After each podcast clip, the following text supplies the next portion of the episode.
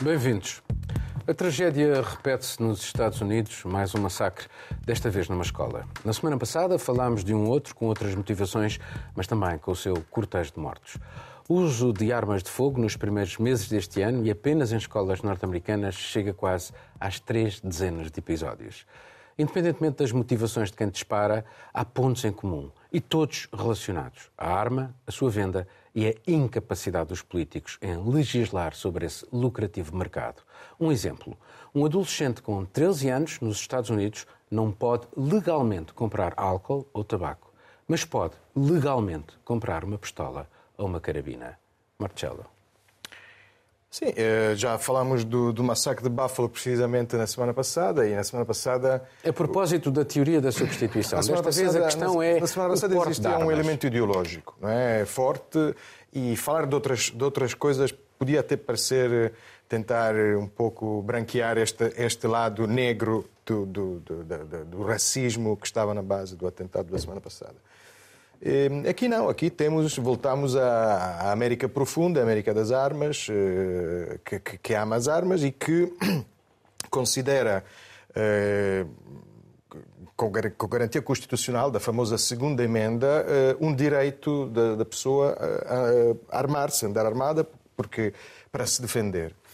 É, é uma emenda de 1791, são aqueles, aqueles problemas de, de, de países cuja democracia é tão antiga. Uh, precisamente na semana passada foi a Catarina que falou da, da, da importância em algumas culturas de, religiosas americanas da Bíblia, mas aqui temos um debate à volta da Constituição italiana, uh, americana que é quase uma exegese bíblica. Não é? O aborto não está contemplado numa Constituição do século XVIII, então é inconstitucional. Há quem defenda isso.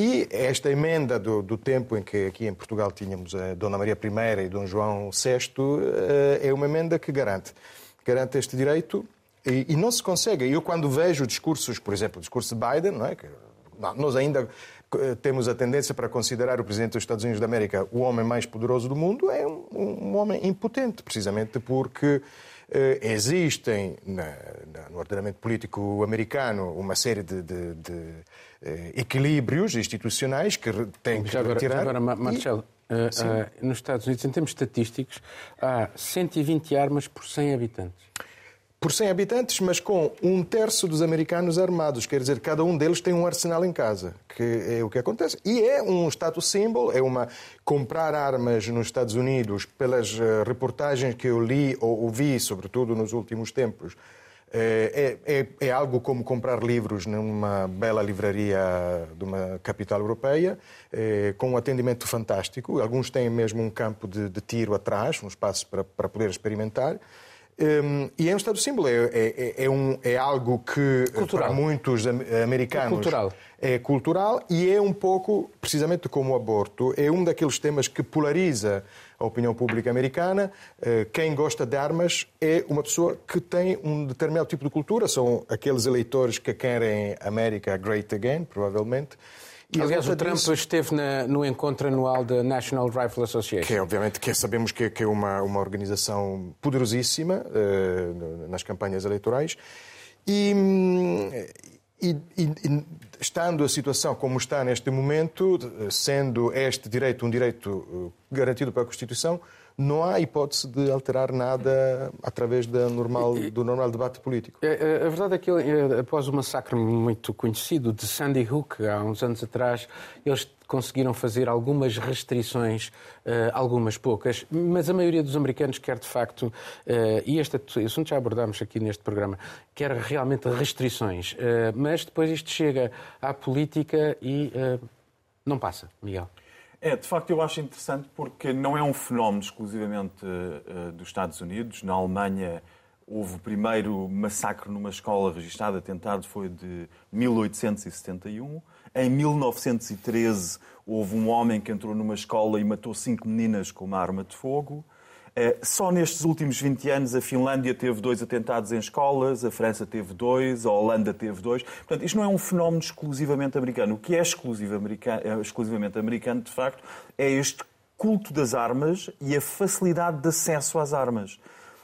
isso sim é, é uma coisa sem precedentes. Este culto das armas e o culto da violência nós vemos não só no mito fundador dos Estados Unidos, que se explica, essa emenda de 1791 tem uma explicação, é porque os Estados Unidos foram criados, é um país criado... 1871. 1871, não, o Second Amendment. 1700 ah, sim, sim, sim, sim, sim, Não, eu estava. A National Rifle Association é que foi fundada ah, em 1871. Não estou a falar da National Rifle Association. Estava a dizer que este, este segundo amendment se justifica por os imigrantes de toda a Europa que afluíram e criaram aquele novo país e vieram de países onde só os nobres e os poderosos é que tinham acesso a armas. E, portanto, ter uma arma era uma conquista de liberdade imensa em relação aos países de onde tinham saído. Por um lado.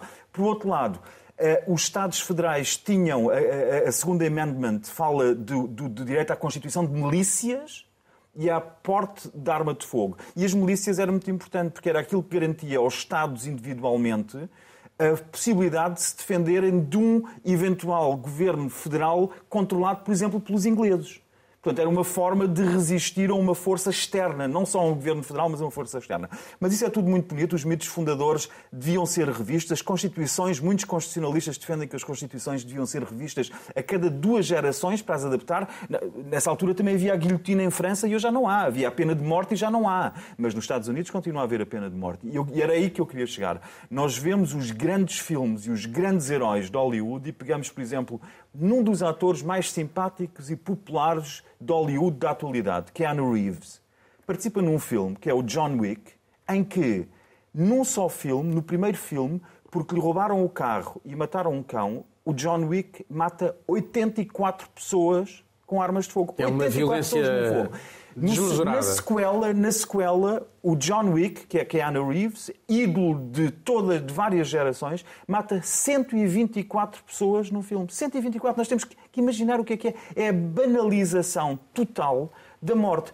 Isto por um lado, portanto, os Estados Unidos têm um problema com isso, têm um problema, como tu falaste, da National Rifles Association, que financia políticos. Agora, é toda uma cultura num país porque as armas para defesa pessoal são só um fragmento daquilo que é, por exemplo, a indústria do armamento pesado, que tem 100 vezes mais peso do que as armas de propósito pessoal. E se nós imaginamos o peso na política que a National Rifles Association tem, sendo um fragmento do complexo militar industrial, nós vemos de facto porque é que os Estados Unidos têm o histórico, o histórico de guerras e de guerras de agressão que têm, explica-se por toda essa cultura de morte e de armas. Bom, mas a verdade, uh, Caroline, é que as coisas podem mudar.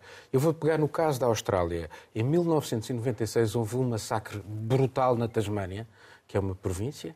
Uh, morreram mais de três dezenas de pessoas e aí o governo australiano decidiu legislar e interditou, eles também tinham venda livre de armas, interditou a venda de armas, comprou armas aos, às pessoas e o número de homicídios, de suicídios e, obviamente, de massacres reduziu-se significativamente. Portanto, é possível mudar, mas ali nos Estados Unidos não é possível mudar. Não é possível pelo contexto político que é totalmente diferente no que toca a essa questão da indústria das armas, não é? que é o que nós estávamos falando aqui. Ah, 86% da população dos Estados Unidos, por incrível que pareça, consideram que é imprescindível que haja uma regulamentação para a checagem do background de uma pessoa que queira comprar uma arma. É o mínimo. Isso é um índice muito positivo. E ele foge um pouco da questão do motivo de temos que ter arma, da ideologia, da garantia do direito. Isso é uma coisa. Outra coisa é que as pessoas consideram que é preciso checar o background de quem vai comprar uma arma, implantando um sistema que comunique entre as principais instituições e faça essa checagem. O índice é alto de apoio a isso. Em 2013, houve no Congresso um projeto que dava, poderia ter dado o pontapé, mas empacou foi derrubado. E aí e foi derrubado. Disso, Bill Clinton, antes Exato, disso do Bill Clinton também. 1993. O de 2013 é, é pelo menos o, o, último, o mais recente. Empacou e não passa. E não passa, não passa, claro, pelo lobby da indústria armamentista, que é muito grande. A associação, a National Rifle Association, dá milhões de dólares cada ano de campanha, em ano após ano, para senadores específicos, para congressistas específicos, para manter essa cultura das armas e a possibilidade de cada pessoa poder adquirir a sua própria Mas, arma. O que o Paulo diz é que se pode mudar e a indústria do tabaco fazia o mesmo e já não faz. Agora, Mas a indústria das armas não se consegue porque vai muito mais fundo. Vai muito, muito mais, mais fundo. fundo e quando a gente olha aí para a Constituição, para a segunda emenda que foi falada em 1791, era uma, uma espingarda, não sei nem qual é o termo que se usa aqui em Portugal, mas pronto, vou dizer do Brasil, uma espingarda que dava um tiro. Você dava um tiro, carregava, dava outro, carregava. Hoje, o, o rifle que matou essas crianças agora no Texas, ele dispara 50 tiros por minuto. Os corpos das crianças estão de uma maneira irreconhecíveis que é preciso fazer testes com o ADN dos pais para poder entregar o que restou dessa criança. Eu li essa reportagem e fiquei impressionada. Por acaso, é o mesmo tipo de arma que foi usado em 2012 em Sandy Hook, ou Exatamente. seja, temos 10 anos de Sandy Hook aqui, e nada mudou ao longo desse tempo. Crianças de dois anos nos Estados Unidos hoje vão para a escola e começam a receber treinamentos sobre o que fazer diante de um tiroteio naquele colégio. É implantado sistema de detector de metal, é implantado primeiros socorros, é implantado uma porta mais específica para que todo mundo só entre por ali, para que a entrada na escola seja mais controlada, mas isso não mas resolve nada. Mas o ministro da Justiça do Texas disse não. que a solução era armar os professores. É, arma... O ministro da Justiça do Texas disse que a solução não é a primeira vez que o dizem. E é, a solução é tivemos, é continuar nós, a armar. Nós, uh, e aí eu vou discordar um pouquinho do, do começo da fala do Miguel, que é eu acho que sim, esse é um problema muito específico dos Estados Unidos. De 2012 para cá, foram 900 tiroteios só em escolas. Eu, particularmente, não acho que seja um problema que, com os dois aí que Miguel mencionou na Finlândia, ou não, não sei. Houve na Suíça, mas na Suíça há mais pessoas com acesso a armas de guerra do que nos Estados Unidos. E, no entanto, não há. Mais eu acho que é uma questão de facto psicológica e cultural Sim, muito claro, profunda, está tudo vai ligado, muito para além mas do financiamento é, é por isso partidos. que eu acho que isso é um problema muito específico dos Estados Unidos. Sem dúvida. Nós tivemos, nós tivemos uma entrevista agora, na sequência do, do ataque do Texas, com o senador Ted Cruz, e da Sky News, e o repórter foi muito incisivo e colocou as questões muito bem. Ele ficou muito embaraçado. E ele ficou muito embaraçado e o repórter diz, ele usa o termo, por que que essa é, excepcionalidade dos Estados Unidos é tão ruim, é tão negativa. Por que, que isso acontece aqui? Ele usa a palavra excepcionalidade, e é uma excepcionalidade mesmo. E o Ted Cruz diz: ah, mas a nossa excepcionalidade, por que, que tantas pessoas vêm para os Estados Unidos? Querem dizer, nós somos os melhores, todo mundo quer vir para cá e nada umas tá às errado. outras, provavelmente. Então, no fundo, no fundo, é essa cultura que mantém tudo isso O problema é os Estados Unidos irem para tantos países com as suas armas. Bom, vamos continuar com uh, o mesmo tema, Estados Unidos, mas noutra vertente. Perturbador é o mínimo para classificar o sim de Joe Biden a um envolvimento militar dos Estados Unidos para defender Taiwan no caso de uma invasão chinesa. Ainda assim, num chamemos serviço pós-venda, a Casa Branca reiterou a sua tradicional ambiguidade, a ideia de que há apenas uma única China, da qual, subentende-se, Taiwan faz parte. Pequim reagiu, como era esperado, mal afirmando que não se desviará dos seus objetivos, entenda-se, submeter Taiwan e os seus 23 milhões de habitantes ao seu regime totalitário. Biden andou nestes últimos dias num périplo asiático em abordagens económicas e militares destinadas a conter a expansão da China e o seu crescente domínio na zona do Indo-Pacífico. Deu corpo a uma nova aliança comercial envolvendo o Japão, Coreia do Sul, Índia e outros países mas alguns deles fazem já parte de um outro agrupamento comercial, de resto o maior do mundo, e que é liderado pela China. Enquanto Biden andava pela região, China e Rússia efetuaram o seu primeiro exercício militar conjunto desde a invasão da Ucrânia, com a aviação dos dois países a sobrevoar até o mar do Japão. Em pano de fundo de tudo isto, a nova configuração mundial, nas suas vertentes económica, tecnológica e militar, com os Estados Unidos e os seus aliados a terem de provar a superioridade do modo democrático de governo em relação aos seus concorrentes autocráticos, no caso em questão, o chinês. Miguel. Bem, hum, de facto é uma situação que, que é difícil entender à partida quando não se vê o contexto geral. E é difícil de entender porque o mesmo Joe Biden, que o ano passado disse várias vezes que os Estados Unidos não se iriam envolver militarmente caso a Rússia invadisse a Ucrânia, ele disse e repetiu que os Estados Unidos não se iriam envolver militarmente se a Rússia uh, invadisse a Ucrânia. O que foi visto, e é, é, é ex post, é, é visto quase como ter sido dado uma espécie de luz verde para que tal acontecesse. Uh, o mesmo Joe Biden vem agora dizer que caso haja uma invasão, uma ameaça direta militar a Taiwan, que os Estados Unidos se vão envolver. Quando o argumento para não se envolverem na Ucrânia era que a Ucrânia não fazia parte da NATO. Daria para perguntar em que ficamos, não fossem as explicações, não é preciso ir muito mais longe, se pegarmos na pessoa mais clarividente atualmente dos Estados Unidos, na, na, análise do que, do que se tem passado ao longo das últimas décadas e, em especial, agora, que é um senhor que tem quase a idade dos Estados Unidos, tem 198 anos de idade, ou 98 anos de idade, Henry Kissinger, e que falou em Davos e disse, um, e já tem dito sobre o Taiwan a mesma coisa, e disse em relação à Ucrânia, disse que era urgente na Ucrânia celebrar uma paz rápida, rápida, Uh, que, aliás, muitos outros analistas dizem também, não é só Henry Kissinger, Mersheimer, John Mersheimer diz a mesma coisa. Mas é, é interessante ver que o Kissinger dizia sobre a China, porque é sobre a China que estamos a falar. Kissinger dizia que os Estados Unidos nunca, em momento algum, podem simultaneamente hostilizar a China e a Rússia ao mesmo tempo que esse é o erro mais elementar, elementar que os Estados Unidos poderiam fazer. Agora, deixa-me, aproximaria... Miguel, permite-me uma coisa, porque de facto ele é uh, o instrumento mais importante na aproximação dos Estados Unidos à China na, no início dos anos 70. Portanto, para tentar dividir precisamente aquele bloco comunista na altura. Foi, e, e, com sucesso, e com sucesso. Portanto, como, quando se fala nessas décadas, é bom lembrar-se esse papel de Kissinger, que foi absolutamente crucial. Ele levou Nixon à, à China, ele, levou o presidente norte-americano à China, mudou de facto completamente o mundo nessa altura e Kissinger não perdeu a sua lucidez de análise. É preciso ver isto, porque eu só mencionei o nome dele em frente de uma escola de realpolitik que diz aquilo que é óbvio. E os norte-americanos parecem estar a esquecer isso. Por outro lado, e depois temos países como a Alemanha, que agora dizia o chefe da indústria alemã, dizia que se, que se a Europa só fizesse negócios com os países que são democracias liberais, então podíamos cortar a nossa prosperidade para metade.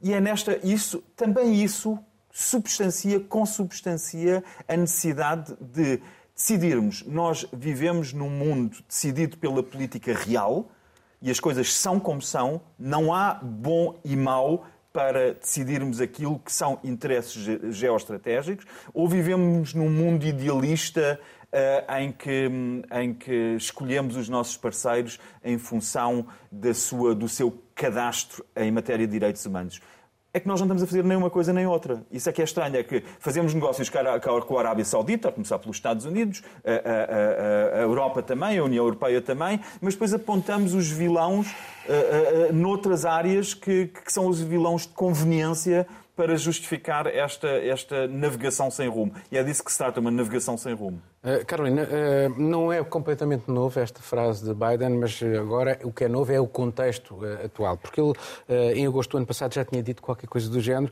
Responderíamos se houvesse um ataque contra um membro da NATO, ou mesmo o Japão, o mesmo com a Coreia do Sul, o mesmo com Taiwan. Portanto, aqui o que é novo é, de facto, o contexto da guerra na Ucrânia. Isto, achas que ele fez isto para mostrar que os Estados Unidos, apesar de haver o conflito na Europa, estão disponíveis para outros conflitos, se for caso disso, e de deixar avisos mais duros em relação à China?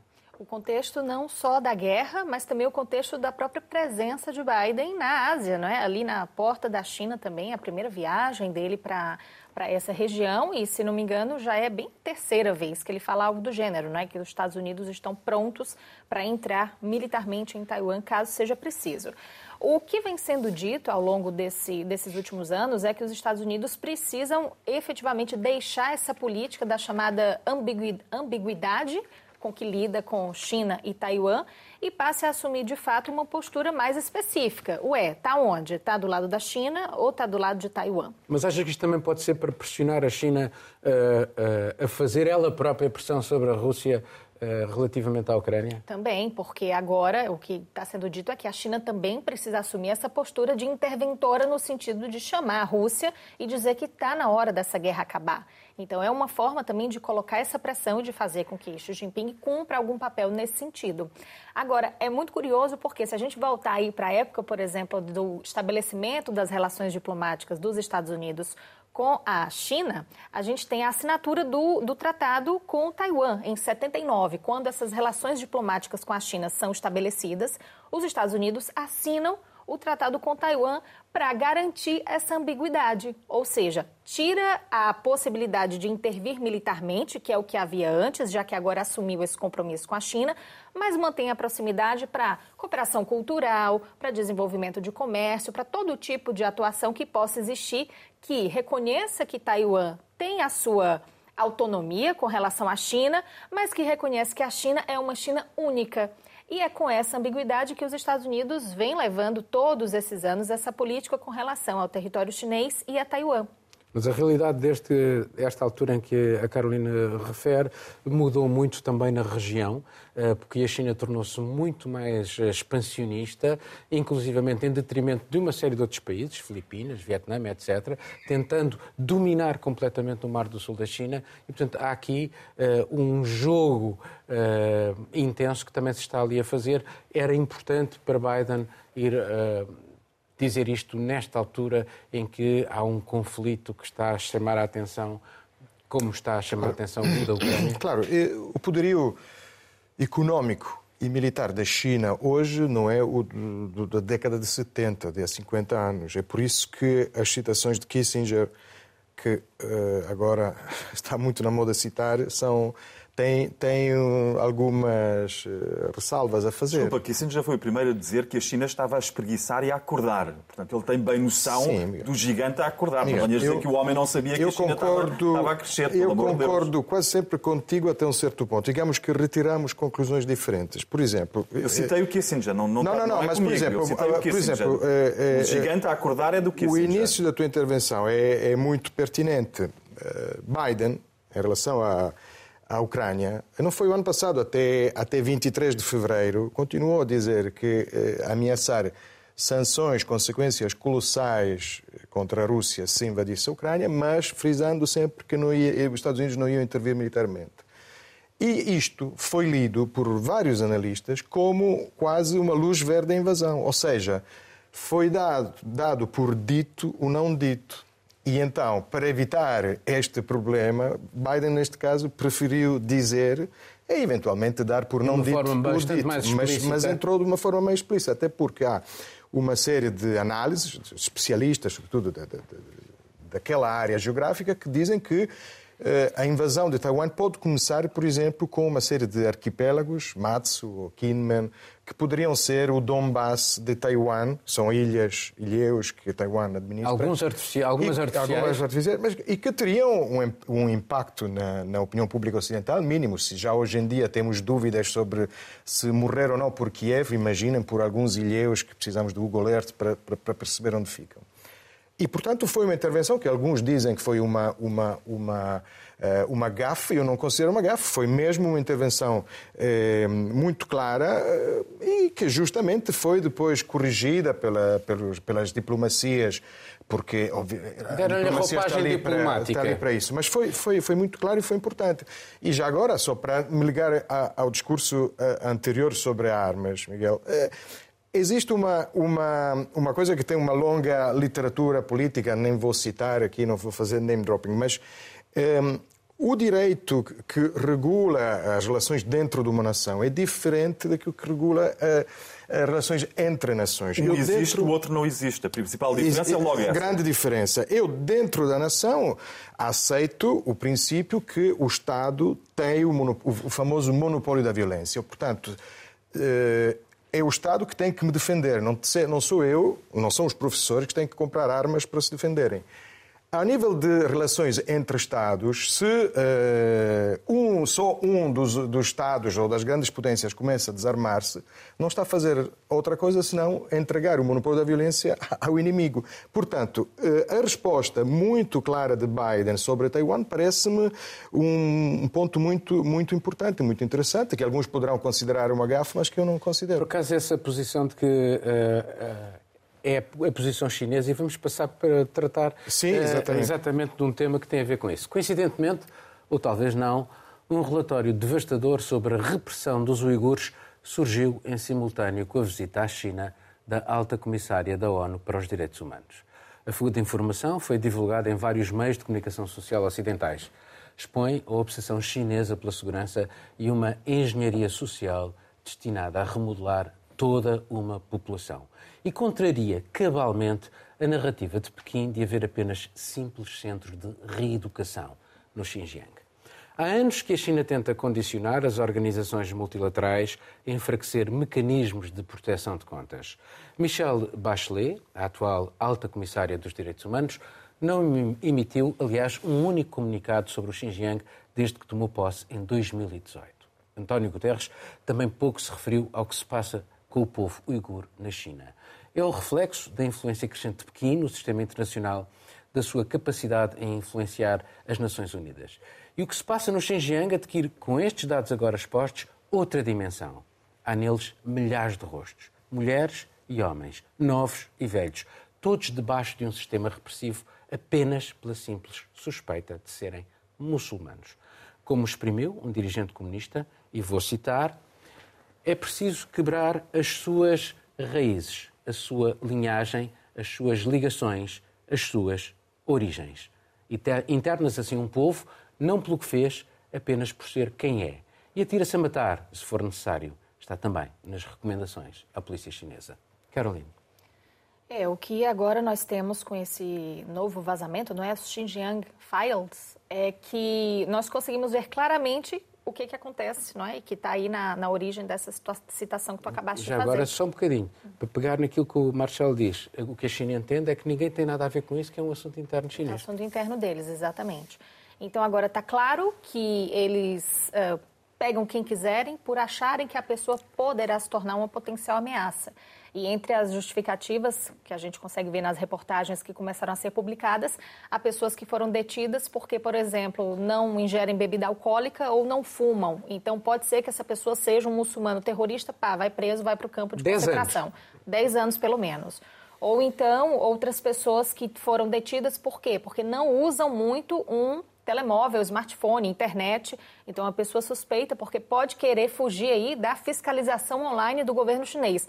Vai presa também. Então, nós vimos agora tudo isso, né? Ficou escancarado nos, nos documentos que Tem foram um colocados. Tem um senhor, coitado, uh, leu escrituras uh, com a avó há umas décadas atrás também foi preso precisamente porque se tinha descoberto que ele, quando era criança, a avó leu-lhe algumas umas passagens do Corão. E tudo isso está tá exemplificado nisso, não é? A China considera que ninguém tem nada que intervir, ninguém tem nada a ver com isso e não dá satisfação nenhuma para o mundo, não é? O que a China diz é que não são campos de concentração, que não há violência, são apenas unidades para treinamento vocacional numa região em que já houve um conflito étnico, não é? Entre as minorias, entre muçulmanos e outras minorias, então eles estão estão lá para capacitar essas pessoas e evitar que esses conflitos aconteçam.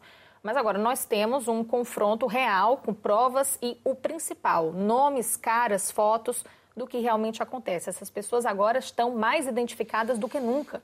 Nós sabemos quem são as vítimas dessa situação.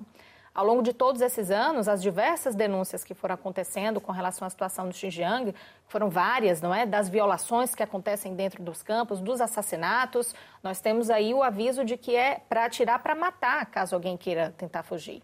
Então, essas diversas denúncias que surgiram ao, ao longo dos anos agora ganham força com isso, mas é preciso talvez ir além. A visita da Michelle Bachelet está sendo utilizada como um instrumento de propaganda pelo governo chinês, isso é fato. No início, antes da viagem, comentou-se que havia um pouco de medo de que isso acontecesse, mas já aconteceu. O fato de ela ir, a imprensa não acompanhar, de ela não ter um acesso direto a qualquer instalação, de não ter um contato com a população, ela está lá num contexto totalmente manipulado e assegurado pelo governo chinês. O governo chinês já falou, não, ela está aqui e parabenizou a China pelo comprometimento com os direitos humanos. Ah, depois a ONU soltou uma nota, disse que não, que na verdade ela está lá só porque precisa debater questões de direitos humanos com a China. De fato precisa, mas que horas é que eles estão chegando nisso? E o que é que vai vir depois? Ela não vai ter acesso a nada lá, então não vai significar nada essa visita para o que acontece em Xinjiang. Marcelo, e sobre a forma de facto como a China consegue controlar as narrativas internacionais e não é só a ONU. Repara a forma como muitos países ocidentais, por causa das relações comerciais, fazem um silêncio sepulcral. Alguns deles, até países muçulmanos, são incapazes Sim. de ter uma crítica. O Paquistão, por exemplo, que aqui há tempos, quando se perguntava sobre o Xinjiang, eles tentavam eludir a questão. Sim, é, o Paquistão, a própria Turquia, é, que, é um país tão irregular nas suas, nas, nos seus posicionamentos geoestratégicos. Hum, eu, eu, no fundo, é o que dizíamos há pouco, e, e eu não, não, não, quero dizer que não concordo, eu concordo com o Miguel sobre a necessidade de realismo político. O realismo político é, é saber que eh, eu tenho que adaptar o meu comportamento e as minhas reações a uma, a uma realidade que eu não controlo totalmente.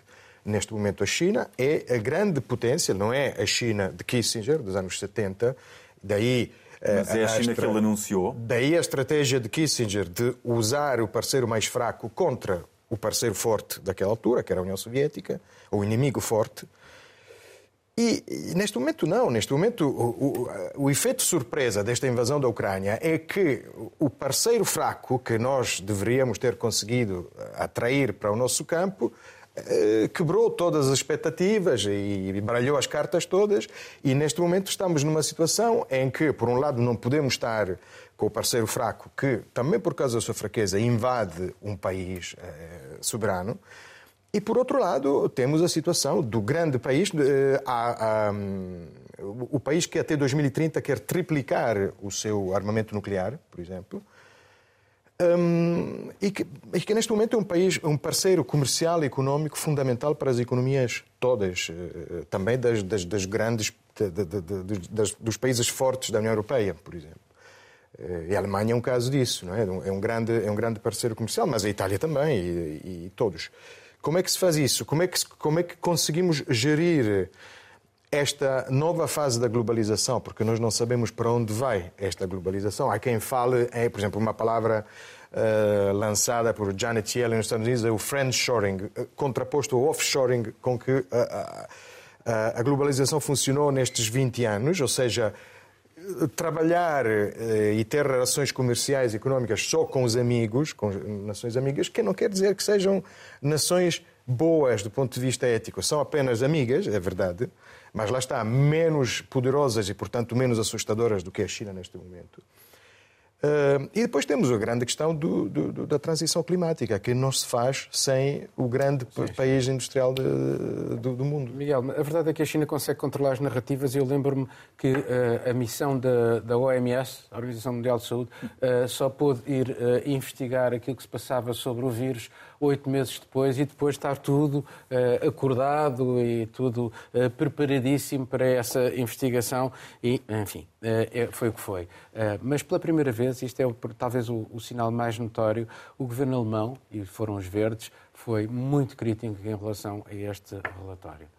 É, pois é, este relatório tem muito que se lhe diga e é engraçado falares nos verdes, que se tornaram os maiores militaristas, hippies de cabelos compridos, como o Sr. Hofreiter, a pedir armas pesadas e mais armas. Aliás, já, já o presidente conservador da Baviera goza com os líderes dos verdes que não fazem outra coisa senão pedir armas e, e tornaram-se...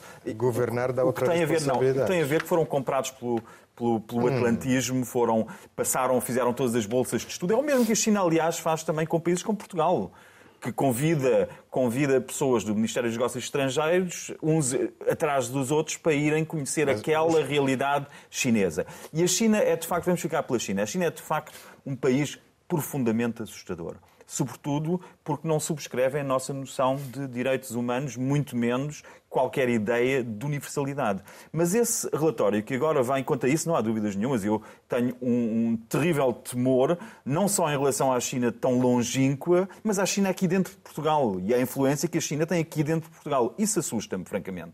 E acho que se há um inimigo a ter eh, presente, bem presente, é aquilo que o governo chinês representa na ausência de valores ou de valores contrários aos nossos. Contrários aos nossos. Agora, esse relatório, dito isto, esse relatório é interessante porque, sobretudo pela altura em que surge. Nós não temos relatórios uh, sobre os Rohingya, os Rohingya, a perseguição aos Rohingya, não temos sobre a perseguição aos Sarauis, não temos em relação às populações uh, iemenitas ou palestinianas. Coincide com esta, este vai confronto de Biden, este confronto Miguel, de Biden mas há, com a mas há muitas críticas. aparecer este Miguel, relatório mas há críticas, agora. há críticas da, da comunidade internacional sobre a situação no, no, no- Saara Ocidental, há críticas sobre os Rohingya. não são mas- instrumentalizados, Mas, não são dizer- abafadas, como, por exemplo, aquilo que, passa, frequente, que se passa frequentemente na- onde a, a- China domina. E, e a China, como tu dizias, consegue de facto escalar através dos seus investimentos em vários países, inclusivamente em Portugal. Mas, mas, eh, foi isso que eu disse, é isso que me preocupa, o que a China está a fazer em Portugal. Porque aquilo que a China faz dentro da China choca-me, mas não podemos mudar nada porque eles não subscrevem a nossa noção de valores eh, humanos, a nossa leitura dos valores humanos não a subscrevem, portanto não podemos mudar nada. a A não ser que Miguel- ambicionemos uma mudança do regime da China. Mas eu não queria a pedir, questão, Paulo. a questão das, queria não, não, desculpa. E a questão de uma organização multilateral e da alta comissária para os direitos humanos fazer uma visita completamente Mas é balizada. isso, mas oh, desculpa, Paulo, estás-me a tirar o meu raciocínio, que é exatamente China, dizer não que é? as Nações Unidas, o que isto mostra é o estado de degradação das Nações Unidas, eh, perfeitamente, e queria ser eu a dizê-lo, não queria que fosses tu a dizê-lo, o estado de degradação das Nações Unidas em que o secretário-geral praticamente se autodegradou a um organizador de viagens de autocarro para meia dúzia de vítimas de guerra por muito meritório que seja salvar cada uma das vidas humanas individualmente. Mas o que Guterres veio fazer foi organizar um transporte de cinco autocarros. E Bachelet vai à China exatamente com o mesmo grau de eficácia, que é um grau de eficácia nulo. E isto porque, depois de muitos anos em que as Nações Unidas eram controladas pelos Estados Unidos, de facto, hoje em dia as Nações Unidas são controladas pela China e por Beijing e condicionam todas as políticas, através de, de políticas eh, eh, lentas muito eficazes, condicionam todas as políticas e todas as ações das Nações Unidas. E isto é tão mais grave quando pensamos que, quando não é a China que controla isto, é, por exemplo, uma Arábia Saudita que está em frente à Comissão dos Direitos Humanos das, Humanos das Nações Unidas.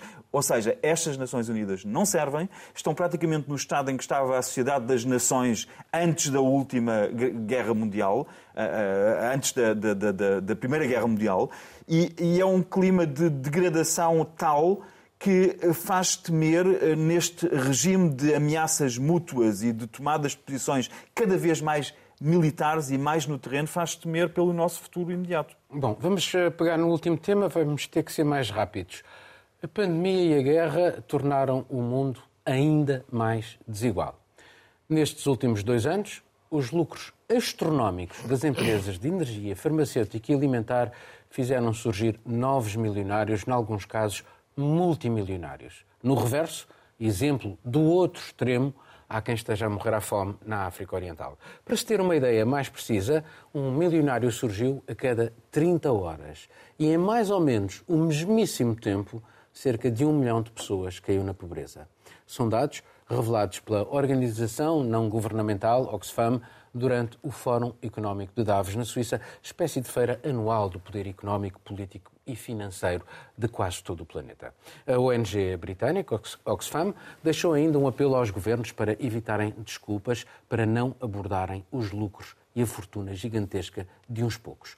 Sugere mesmo um imposto anual sobre a riqueza entre 2% a 5% para milionários e multimilionários, valor que considera suficiente para tirar mais de 2 mil milhões de pessoas da pobreza em países de baixo e médio rendimento, proporcionando cuidados de saúde e proteção social a todas essas pessoas.